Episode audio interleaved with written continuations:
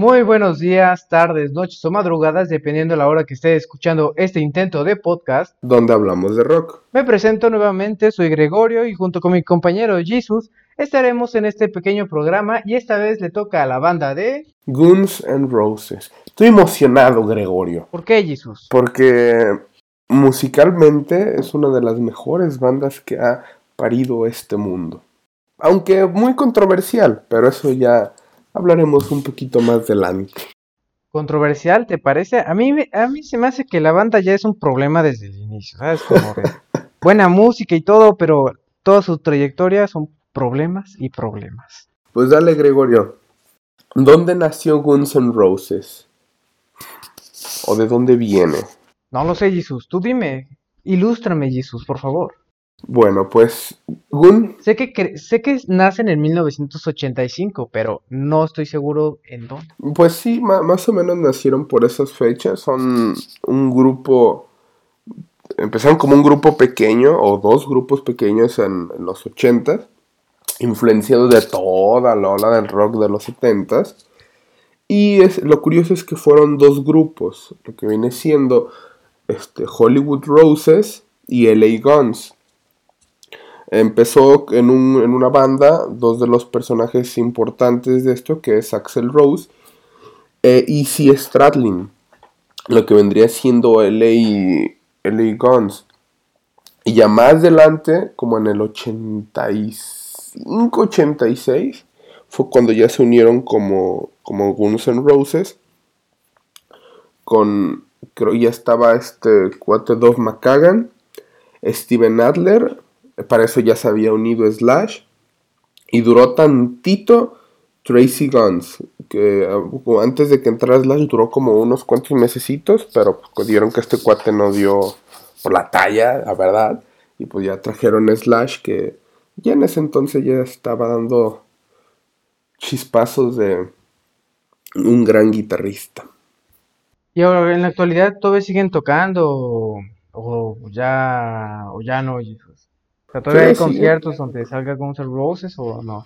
Sí, todavía están. Ya tienen, integraron una chica que es tecladista, que está haciendo muy, muy, muy bien su trabajo. Este, a, los, a los fanáticos este, siempre les duele mucho que, que haya un cambio de algún integrante que es muy querido o algo así. Y que traigan integrantes nuevos, pues siempre es muy, muy difícil, tanto para la banda como para el, para el nuevo integrante. Pero no, a esta chica creo que se llama Melissa. Si la han, el público sí la ha querido mucho y también se nota pues que es una gran artista. Pero pues este grupo pues ha estado, bueno, cada cierto tiempo como que se iban de los integrantes originales, ¿no? Que pues la mayoría, incluso yo pensaba que siempre han estado los mismos, los cinco que salen en el álbum de este álbum donde sale una crucecita. Y Appetite for Destruction. Exactamente, ese mismo. Pero ya después de ese álbum, ya no son solamente esos cinco, ¿no? Creo que se va uno, luego entra alguien más, o empiezan a, empieza a hacer todo, pues como uno diría, un huevo revuelto, ¿no? O sea, todo está revuelto. sí, pues han sido creo que más de 20 integrantes los que han pasado en Guns N' Roses. Unos que se quedan, otros que se van. Pues eh, estuvo también este cuate de Buckethead, un, guitarrista muy famoso, este por, por su calidad y también por, por su nombre, porque trae una, como, usa como de máscara un bote de, Kentucky Fried Chicken. Y ese cuate estuvo reemplazando a Slash cuando, cuando partió de Guns N' Roses. ¿Sabes por qué partió de, la banda Slash? Pues más que nada, no, no se va a saber la verdad como tal, pero pero lo, que más o menos se dice es que tuvo problemas con Axel Rose, que es el principal protagonismo de esta banda. Tanto problemas como personales, como creativos.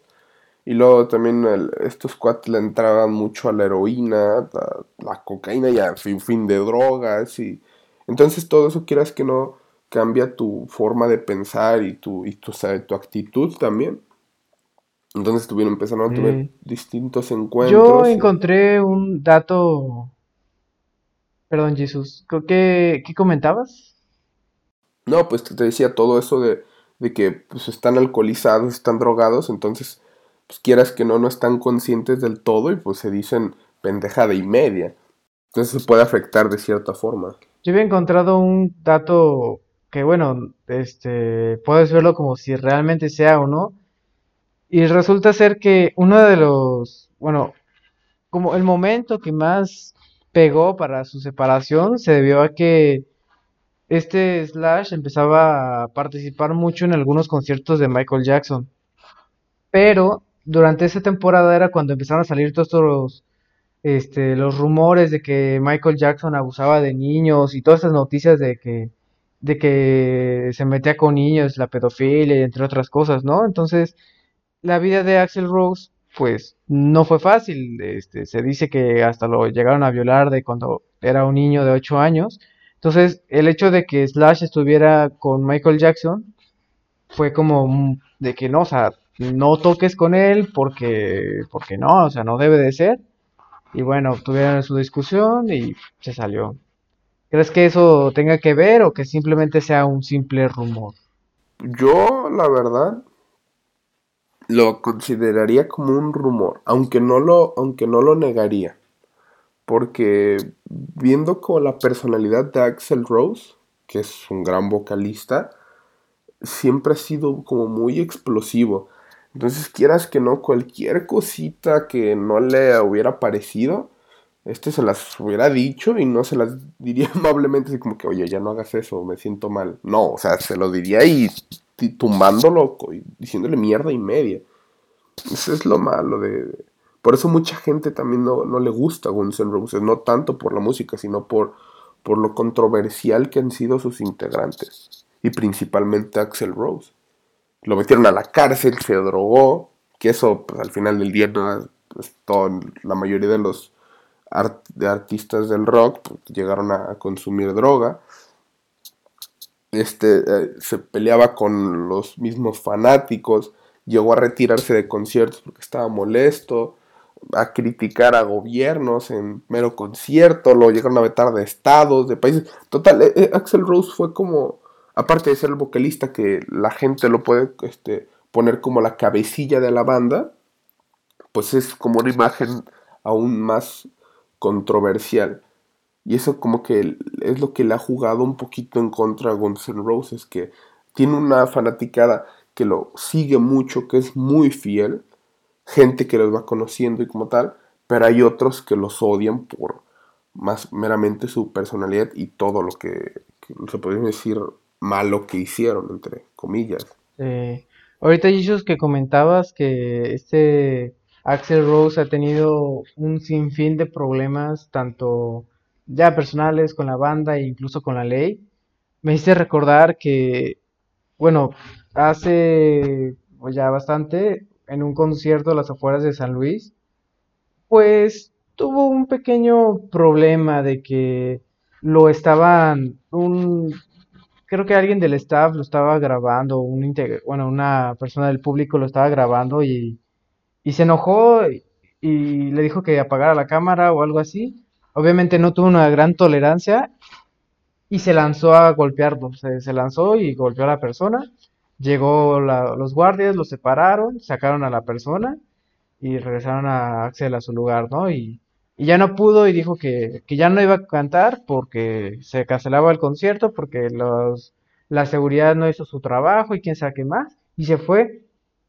Y ese acto fue como provocar a, sus fanáticos, que pues bueno, si ya la banda eran problemas, mm, ah, seguramente su audiencia en ese momento era peor y bueno, fue, fue una violencia masiva, lo peor de lo peor. Cargos contra Axel, fue la separación de Easy Strade y dentro del concierto pues hubo 60 heridos, 60 arrestos y bueno, muchos problemas, ¿no? ¿Tú sabías de eso, Jesus, o tenías alguna idea?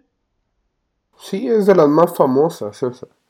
Y ah, con base a eso se le empezaron a venir, distintos problemas legales a Axel Rose, que este, pues, podríamos decirlo, gracias a su fama, pudo ir como solventando, pero pues llegó el punto en el que sí lo encarcelaron después de tanto, de tanto que había hecho. Todo, todo un problema, Jesús.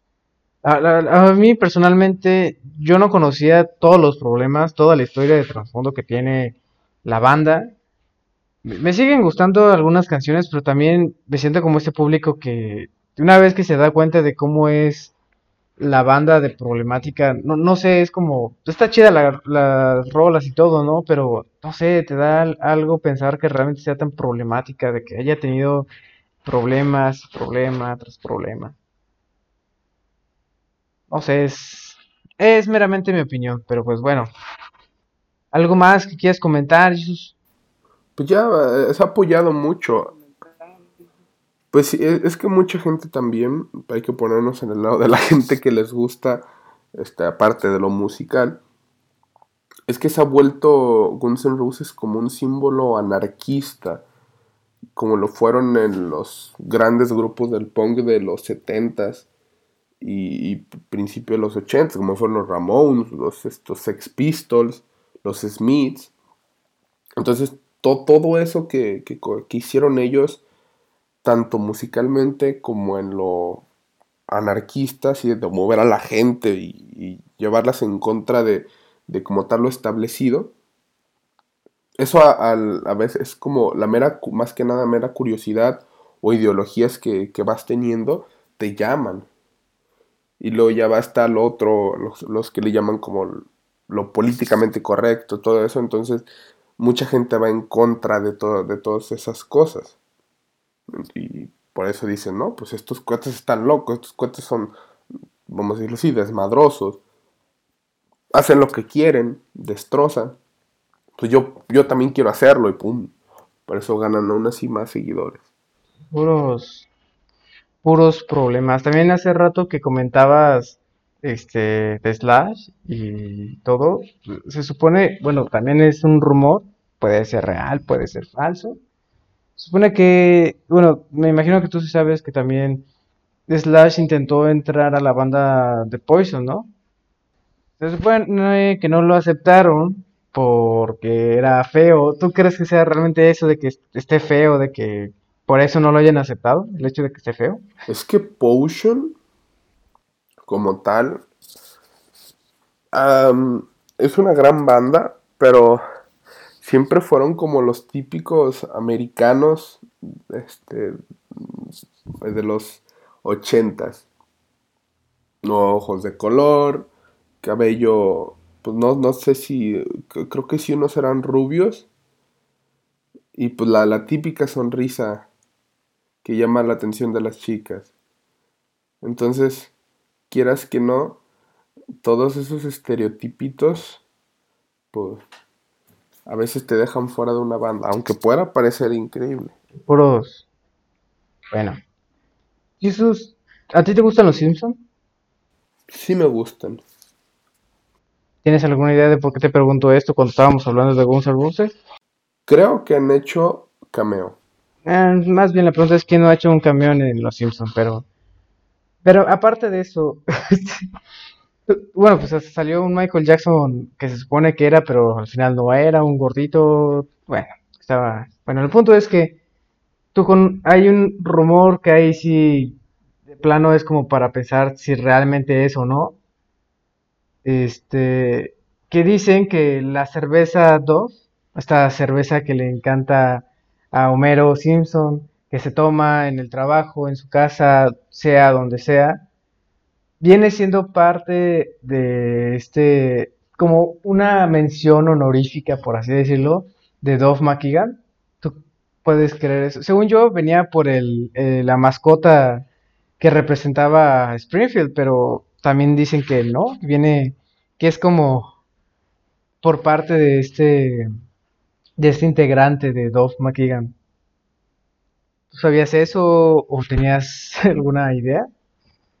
crees que sea real o sea simplemente un rumor extraño que circule por internet? Mm, como tal, real no sabría decirte, aunque, aunque lo, que yo, lo que yo sí estoy seguro es que Dove McCagan, como tal, Dove, es un, como podríamos decirle, como su nombre artístico o su apodo, como quieras verlo. Porque creo que él se llama Andrew. ¿Andrew? Andrew McCagan. Sí, creo que sí se llama Andrew McCagan. Y ya él, él se puso como tal Dove. Pero no, no sabía. Es que qué chistoso sería de que oh, toda tu vida viendo a los Simpson y que Dove, la cerveza Dove es, es por, por el, el bajista. Se supone que, bueno, ya ves, ¿no? Que toda la banda estuvo involucrada, involucrada en, este, pues en drogas, en alcohol, fiestas, sexo, lo que tú quieras, ¿no? Se supone que durante una temporada, este, Doug McKeegan era muy alcohólico y le habían puesto como el rey de la cerveza. Entonces como, ah, pues mira, está, está gracioso, vamos a ponerlo en Los Simpsons, ¿no? O sea, como que, que esté chido, ¿no? Que, que sea la cerveza Dove, en honor a, a Dove McKeegan. Este, no sé, suena, suena curioso. Al menos a mí todavía me da curiosidad probar la cerveza de Dove, ¿no? Que parece ser que sí existe, pero bueno, eso ya será en algún otro momento. Bueno, Jesús, no sé qué. Eh, yo he escuchado, este, no he escuchado todos los álbumes de, de la banda, pero tengo entendido que, que esta banda, a diferencia, como hemos hablado en otras bandas que, como por ejemplo con Queen, que, que inició bien, ¿no? Que va iniciando bien y cada álbum era distinto y cada álbum era mejor que el anterior y así asado. Bueno, no todos, hubo algunos que no, no cumplieron las expectativas, pero bueno, con Guns N' Roses creo que fue distinto, ¿no? De que iniciaron muy bien con los primeros álbumes y en vez de subir empezó como que a bajar. Que no era exactamente no era, o sea, era una buena un buen álbum y todo, pero pero no superaba al anterior y así fue continuamente hasta que sacaron ay güey, ¿cuál fue el Chinese Democracy que fue algo totalmente diferente a lo que tocaban. ¿Algo que quieras opinar sobre eso, Jesús? Pues la verdad sí, eh, fue un, fueron un grupo muy atípico en todos los sentidos. Eso no quiere decir que no sea bueno, es muy bueno, pero sí el, el enemigo como tal de Guns N' Roses fueron ellos mismos. Me voy a atrever a decir eso porque iniciaron, como dices tú, muy bien y hasta podría decir que de maravilla, porque es el Appetite for Destruction es el único álbum debut o el primer álbum debut, mejor dicho, que más se ha vendido. Y fíjate que hay grupos que también en su, en su álbum de debut han vendido mucho.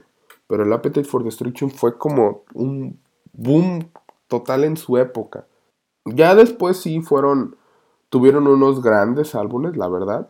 Y en todo, todavía en el Chinese Democracy hay una que otra canción, pero son muy, muy, muy contaditas. Por lo mismo de que tú mismo lo mencionaste. O sea, ya empezaron a como cambiar su estilo. No eran tanto el, o sea, el Guns N' Roses.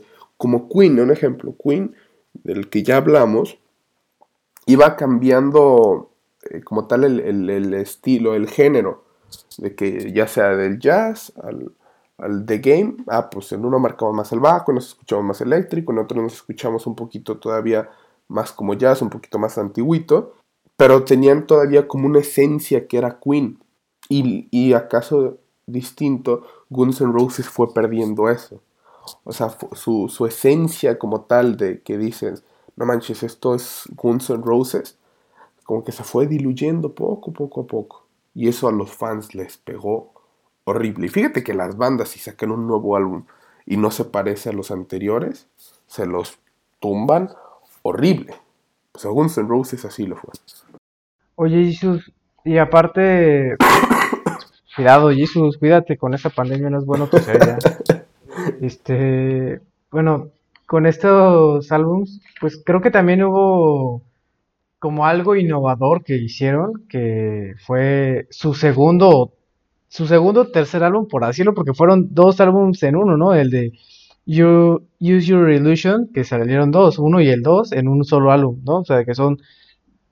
Eh, es, está, está curioso, es un álbum, pero son dos álbumes. sí, un álbum, pero con y sacaron dos el, el, Y bueno, sacó esta canción Ah, sí, síguele, síguele.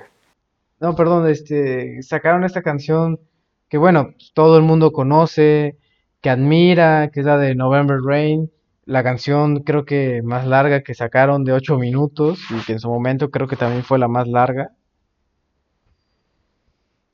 Pero bueno, ¿qué ibas a comentar, Jesus?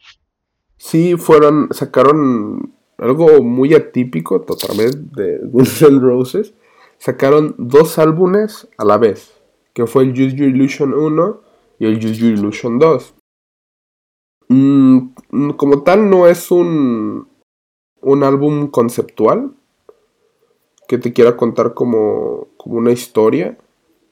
Sí hay unas canciones que están, creo que tienen como un cierto orden o sentido, pero no, no del todo. Y fueron de los que más pegaron en esta marea que subía y bajaba de los Guns N' Roses en, cuanto a lo musical. Y como ya, ya, lo mencionaste, aquí fue en el Use Illusion 1 que pegó November Rain, aparte de que en ese momento MTV estaba en su mejor apogeo, entonces el, videoclip de November Rain les dio aún más fuerza para la venta de ese álbum. Y aparte fue una canción, son, no, no, no, no, no. Sí es de las más largas de Guns N' Roses y marcó mucho, porque es una canción que a día de hoy se sigue escuchando muy fresca, o sea, la escuchas y, dices, oh, qué buena canción. A pesar de que, pues, a mucha gente sí dice, no, pues, ocho minutos de, canción, pues sí se me hace un poquito largo. También aquí, agregar también de, por parte del Juju Illusion 2, que, lo, que tuvo también su gran hit, que fue You Could Be Mine. Esa película la sacaron este, promocionando la, la película de Terminator, creo que fue la 2. Entonces, fue un boom muy cabrón. Por un lado, una canción muy buena con un gran videoclip, impulsado por MTV. Y por el otro, una canción muy buena, impulsada por la película de Terminator 2, que en los 90 Terminator fue, fue el héroe. Fue un hit. Todos. Entonces, todo eso les ayudó mucho. Ya después tuvieron sus problemas que pues a muchos no les gustan, pero se tienen que hablar. Ya después o, ya desde el inicio, Jesús. Yo creo que desde el inicio ya había problemas. Jesús, tú me vas a odiar y creo que la mayoría me va a odiar, pero a mí personalmente no me gusta esa canción de November Rain. Nunca me ha llamado completamente la atención. Pues va de gustos tú, Gregorio. No, no el hecho de que sea larga, ¿sabes? Pues no me molesta que sea larga, simplemente no, no sé, no, no, no me atrapa. Pero bueno, antes de saltarnos a otro álbum, regresando rápidamente al Appetite for Destruction, este, la vez pasada te comentaba que yo no conocía la canción de este, Rocket Queen y nunca la había escuchado y no me había dado cuenta. Ya cuando la escuché dije, la madre, salen gemidos. O sea, salen gemidos, una chica está gimiendo. ¿Por qué pasa eso? No, o sea, no sé si sea nomás un adorno de la canción o qué pedo. Y investigando, vaya, vaya, qué, qué curioso de que Steven Adler este, invitó a su novia, está Adrian Smith, y le dijo, ¿sabes qué? Vamos a tener un poco de diversión aquí en la cabina vamos a grabar nuestros gemidos, bueno, su gemido, no salen los del güey. Este, y es por la banda, y la chica aceptó diciendo que era por la banda. Y bueno, fue esta está buena la canción, la verdad está buena. Yo no, la primera vez que la escuché no me esperaba los gemidos. Escuché los gemidos dije, la madre, está muy raro esto. No, no queda mal, o sea, realmente como que le da un cierto toque a la canción. Y ya después leí que, que pues, pues sí, obviamente, creo que te sientes extraño de ya después que la gente te ubique a medias de que, ah, mira, esa persona protagonizó en los gemidos y es como, no, no, ya no recuerden eso. Pero bueno, ¿algo que quieras ah, comentar, Jesús? Sí, es una de las de las anécdotas más, pues como tal, más recordadas de la banda. en cuanto a lo extraño y otra vez a lo atípico que hace muy característico a Guns N' Roses. Tienen imaginación para hacer desorden estos cuates.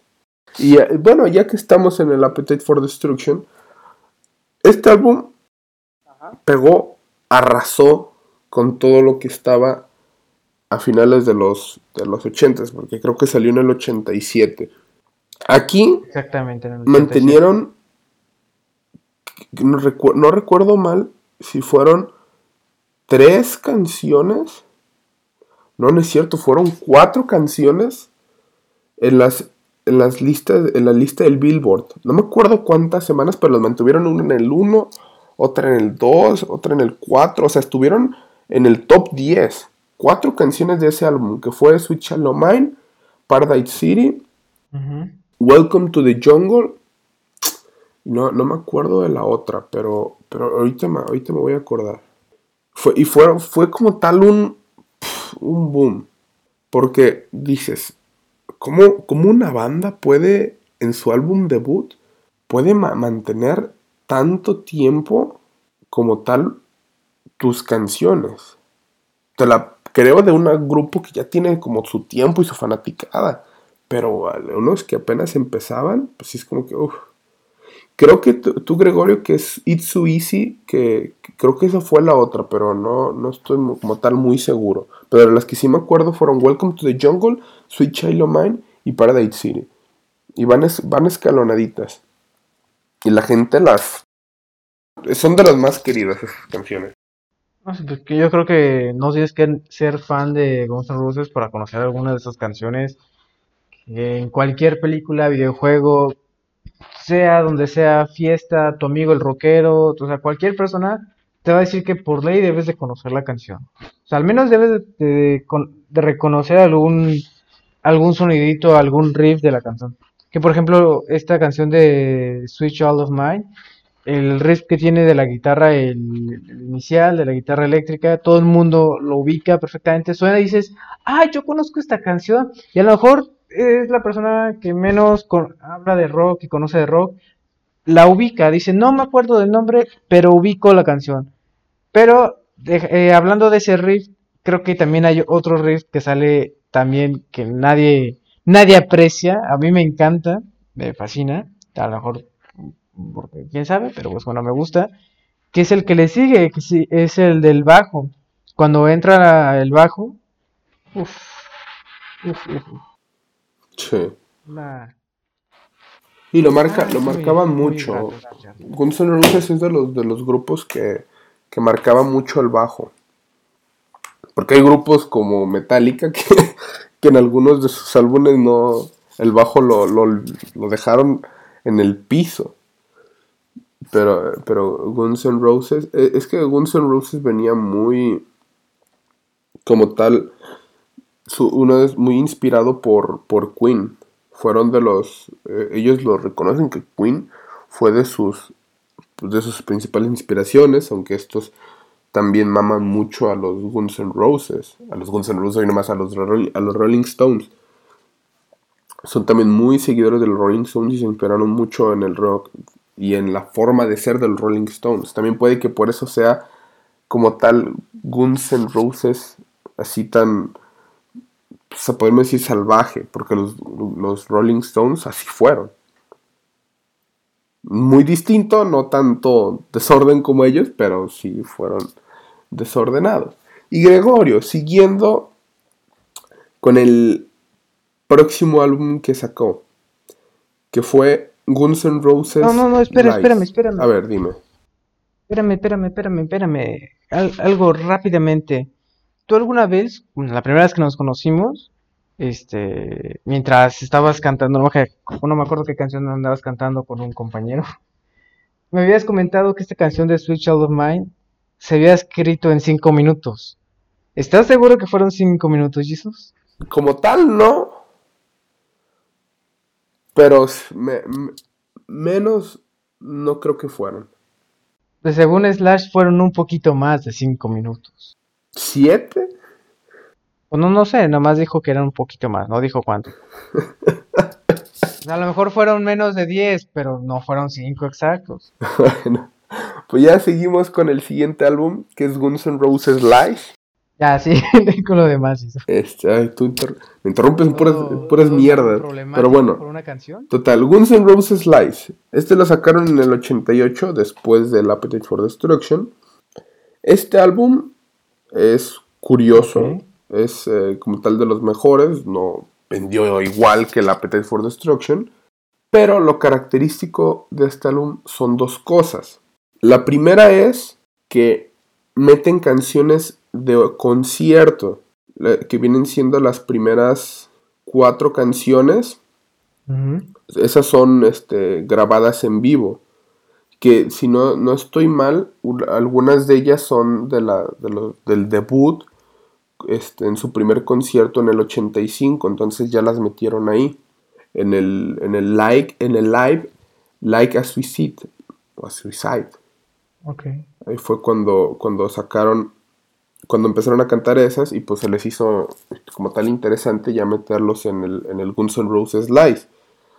Y la otra parte característica de este álbum son las siguientes cuatro canciones, que son acústicas.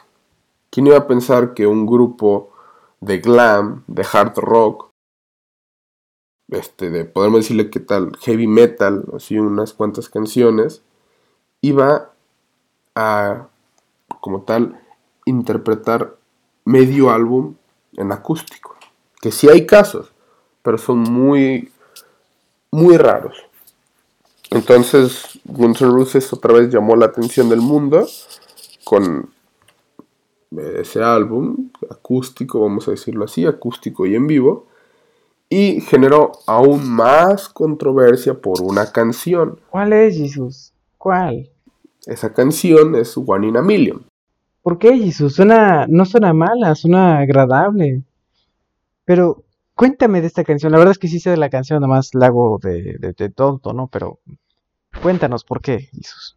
E, es, muy buena canción, la verdad, o sea, hay que reconocerlo. El, el, ese Guns N' Roses la dice es muy buen álbum. Todas sus canciones son buenas, al igual que los demás álbumes, nada más que pues, ya vamos a ir hablando poco a poco. Pero One in a Million generó mucha controversia porque el señor Axel Rose, que la, compuso, empezó como tal a, no sé si decirlo así, como burla o, o comentarios ya fuera de lugar acerca de los inmigrantes y de gente con distintas este, creencias. Entonces, eh, todo eso, que este, los ochentas, a, a casi iniciando los noventas, pues la gente tenía como tal una mentalidad muy distinta a la que se tiene ahora. Entonces eso, como tal, esto es, esto lo quisieron hacer en forma de crítica y a la vez broma. Y pues la jugada sí le salió un poquito mal porque fueron criticados muy fuerte. La gente les empezó a, tirar por todos lados porque de cierta forma pues este, lo interpretaron como un mensaje de odio y con pinchazos racistas. Así de que, no, esto es racista porque estás criticando a cierta gente.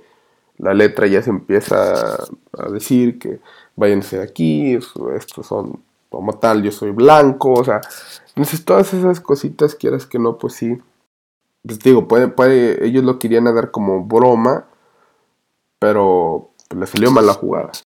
¿Tú crees? O aparte de, de hablar, bueno, de la policía como quiera, ah, creo que no hay banda que no hable de la policía, ¿no? Pero se mete con los negros, habla de una chica que puede estar drogada, habla de, este, empieza a decir maricones, no, pues, se mete con muchas personas. hay una parte que, si mal no recuerdo, este, dice que es un chico blanco en un pueblo, bueno, en el, sí, en el pueblo, un chico blanco en el pueblo, que aunque no suene mal, realmente no suena mal, pues lo puedes tomar como, no sé, como que, como que sí, si ya está insultando a la policía y a, lo, y a las personas afroamericanas, pues ya que hable así, pues sí, ya que quedas mal con, con la mayoría de las personas. Creo yo, esa es mi, mi idea de que sí, te hace quedar mal con la audiencia. No, sí, pues, ¿qué, qué se hace? Y a lo que se hace es hacer un buen álbum. y fue ya después que pararon como tal tres años, no cuatro, sí, tres años, y casi cuatro, que fue cuando ya sacaron estos dos álbumes que los volvieron otra vez a empujar a la cima, que fueron los Juju Illusion 1 y Juju Illusion 2, de los que ya hablamos de sus dos grandes éxitos, que fue November Rain y You Could Be Mine.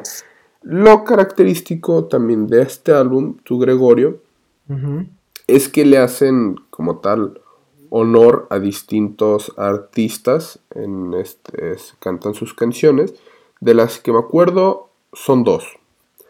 En el Juju Illusion 1, para irnos en orden, la canción Live and Let Die es del señor Paul McCartney y su grupo, creo que The Eagles. Entonces estos cuates la interpretan y también se la interpretan muy muy bien. La gente en su momento iba cantando Live and Let Die, tan, con el piano y todo, o sea, le dieron un, o sea, si la canción de Paul McCartney es buena, estos cuates la hicieron mucho mejor, para mi gusto. Y no, no eran, no eran los Eagles, eran Paul McCartney y los Wings. Eh, perdón por el error. Y en Juju Illusion 2, Knocking on Heaven's Door es del señor Bob Dylan. Estos cuates, también esa canción que, como tal la de Bob Dylan es más acústica, estos cuates la explotaron aún más. Y Knocking on Heaven's Door es de las canciones como tal más épicas, así muchos fans la consideran, de, de Guns N' Roses. Porque en, varios conciertos, que han dado muy grandes conciertos, este, las, la, como tal, la, interpretación de, de, la, de dicha canción los, los ha elevado a otro nivel y la fanaticada se los ha agradecido como no tiene ni una idea. Oye Jesús, y de los otros, yo la verdad, como te había comentado anteriormente, yo no soy fan completamente de esta banda. Si mal, pues bueno, mis, mis únicos conocimientos son los que he dicho y bueno, pues desde los primeros tres álbums, de ahí en más, ya no, no conozco canciones de, la, de los otros. Este, ¿Tú sí seguiste escuchando los demás de Spaghetti Incident y de Chinese Democracy? Sí, una que otra canción del, del Spaghetti Incident, que también este, este álbum creo que es del 93. Aquí ya hubo como tal un debacle, Ajá. porque pues ya no se sabe qué, que es este, Guns N' Roses. Y, y creo que ya se notaban más cansados ahí por, por las, como tal, por las giras, porque para el, los Juju Illusion hicieron gira y, tarde, y duraron mucho, mucho tiempo en, en, gira, por lo mismo de que tuvo un gran éxito. Y ya muchos de los, de los integrantes ya se encontraron como tal cansados. El Spaghetti Incident... O ya no estaban también. Oye, exactamente, muchos ya se fueron. El Spaghetti Incident es bueno, como todos los álbumes de cualquier grupo. Obviamente no, no sonó igual, pero aquí como tal la canción que, más se acuerda de, de, ese álbum es Since I Don't Have You. Creo que, creo que es la primera canción. Entonces, entonces, pues sí, es como pues, la más, podemos decir que la más recordada, porque tú sabes que cada álbum pues tiene pues una canción que, que suena más o que a la gente le gusta un poquito más. Aunque las demás no son malas, pero como lo dije al principio, o sea, ya lo que la gente quiere es, o sea, sí cambia en, en, tu, en tu estilo como tal, pero no quites eso característico de, de ti. Entonces, Guns N' Roses eso fue como, podemos decirle como su error, porque lo, como tal lo que caracterizaba a Guns N' Roses lo fue quitando cada vez de sus álbumes. O sea, lo, lo mencioné en el caso de Queen. O sea, un álbum era distinto al otro, pero seguían con esa misma esencia que dice, oh, este es Queen. Y Guns N' Roses perdió eso. Y a base de eso, pues ya empezaron a salirse muchos de los principales integrantes, unos por problemas y otros pues porque la verdad dijeron, pues yo ya estoy harto de aquí. y ya para Chinese Democracy, alguna que digas que todo esto se salva, pues, es el álbum que todo el mundo dice que ya es, ya no es Guns N' Roses, a pesar de que pues, pues es, pero pues ya, ya no es igual, ya no tiene como la esencia original, ya es como si fuera otra banda completamente. ¿Hay alguna canción que digas, pues, todavía, todavía tiene como un poco de la esencia o de plano ya, no, nada? Mm, pues, oh, como tal, una que mantenga su esencia, no sabría decirte, porque pues son canciones muy, muy cambiantes. Pero la que más pegó, creo que fue This I Love. O, de las que más pegó. Y es una canción, como podremos decirle, como, no si decir ópera, pero este, este Axel Rose canta a capela, se escucha como un pianito de fondo, y hay, hay, solo de guitarra. Esa es como la que más pegó. Es, la que. de las que yo me acuerdo. Pero debe de haber una que otra. Pero. Pues no. Digo, no es un álbum que, tenga mucha relevancia. No, no, no es un álbum que tenga mucho. Oye, Jesus. Dime. Se supone que ya para ese momento, cuando sale Chinese Democracy, pues bueno, ya la mayoría del elenco ya no estaba. Este, pero pues creo que para el 2016, que es cuando se integra esta, la, tecladista que dijiste al inicio, esta Melissa Reese, creo que hay un concierto donde todos se, se reúnen por, pues bueno, un, un concierto, una pequeña gira donde todos vuelven a estar juntos. ¿Te hubiera gustado ir a ese concierto, Jesús? Me imagino que obviamente no fuiste, no, no porque no crea que no puedas, pero pues no creo que haya sido. no. No, me hubiera sido un gusto verlos en, en vivo, pero pues no, no se han presentado cerca de mí.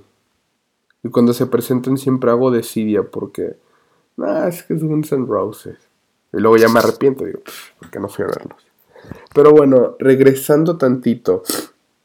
Aquí hay que agregar dos álbumes más. Ajá. Que viene siendo Greatest Hits. Este lo sacaron en el 2004, ya no estaba Slash ni Dove. Ajá. Y creo que hace dos años remasterizaron el, el Appetite for Destruction. Pero le sacaron una edición super deluxe. Entonces, pues eso es como, pues la, es como que, ah, bueno, me das lo que ya, lo que ya tenía. Lo que ya estaba, nada en más el, En el Greatest Hits, este hacen otra, como tal interpretan la canción de otro artista, que viene siendo Sympathy for the Devil, de los, de los estos Rolling Stones. Esa, esa canción también para no perder la costumbre por parte de los Guns N' Roses, creo que también la metieron en una película. No, no sé si, no, sé, o más bien no estoy seguro si no es en la de, en la entrevista con, un vampiro. Hicieron, hicieron esa, como tal interpretaron esa canción de, de los Rolling Stones. Y, no les quedó mal, está, está, está, está muy estilo Guns N' Roses en su momento, porque estaría estaría bueno ver la película para ver si está o no está. Y bueno, y también disfrutar la película. Sí. Pero bueno, Jesús, ¿algo más que quieras agregar antes de cerrar? Primero que no se enfermen en estos Que te cuides, Jesús, ya no toses, ya no vayas a toser, por favor, Jesús. Queremos que te cuides, no que te Hay que cuidarnos en estos tiempos, no es nada recomendable estar con gripe. Y lo segundo es que pues si, si tienen la oportunidad de, como tal, se lo digo con cada grupo, si tienen la oportunidad de, escucharlos un poquito más a fondo, este yo se lo recomiendo. Es un grupo muy controversial, lo fue, en la actualidad es, pero todavía menos, este, pero que musicalmente ha, inspirado a muchos. Este, muchos de los, de los chicos este, de los ochentas o, de los noventas que crecieron escuchando Guns N' Roses, al igual que, les pasó a los mismos Guns N' Roses escuchando a los Rolling Stones, a los Beatles, a Queen, a Led Zeppelin, a Pink Floyd, este, dijeron queremos hacer una banda. Lo mismo pasó con eso, porque inspiraron a mucha, mucha, mucha gente. Y, y pues digo, no, no, no pierdan la oportunidad. Este, si quieren este, que les dé como tal un álbum así distinto, que no sea el, el Appetite for Destruction, yo me decantaría por live, porque yo soy, a mí me gustan mucho las canciones acústicas y estar viendo a, a, a Guns N' Roses en acústico pues está, está interesante. Aunque, como se los menciono siempre, los demás álbumes no son malos. Sí son distintos en cuanto a estructuras. Pero pues sí va a haber una canción que a lo mejor te va a gustar. Y por para ya para concluir, este, recuerden seguirnos en nuestras redes sociales. Tenemos eh, Instagram y Facebook. Instagram y Facebook, exactamente. Ok, ok, ok, porque luego se me olvida. Es un poco, un poco, un intento de podcast. Y también... Como que un poco, Jesús, ¿qué pasó? Eh, es un, es un intento de podcast, este, si no estoy mal, en caso de que no lo encuentren como un intento de podcast, nada más le agregan... Estás este, mal, Jesús, ¿qué pasó, Jesús? Donde hablamos de rock. Puro mal contigo, Jesús, ¿qué, qué está pasando aquí? Es que no, no soy mucho de, de, de, de recordar nombres, pero bueno, este, síganos en Facebook y en Instagram. Este, ahí vamos a estar publicando este, pues, fotos de, de, los, de los grupos de los que vamos a estar hablando cada semana. Y vamos a estar también dando, este, por día vamos a estar recomendando una canción. Y a la semana, este, el buen Gregorio se va a rifar a recomendar un álbum. O viceversa, ya sea él o yo. Así que muchas gracias. Y espero que se encuentren muy bien. Bueno, antes, antes de terminar, voy a decir el, el, de este nombre cómo está en redes sociales porque, porque pues te interrumpí, entonces no sé si lo dijiste o no. Es un intento de podcast donde hablamos de rock. Ya quedó claro, ¿no? Así está perfecto. Es un intento de podcast donde hablamos de Exactamente. Jesús. Recuérdalo para las siguientes, por Muy bien. Bueno, pues muchas gracias por escucharnos y nos bueno, vemos. Eso es todo y pues adiós.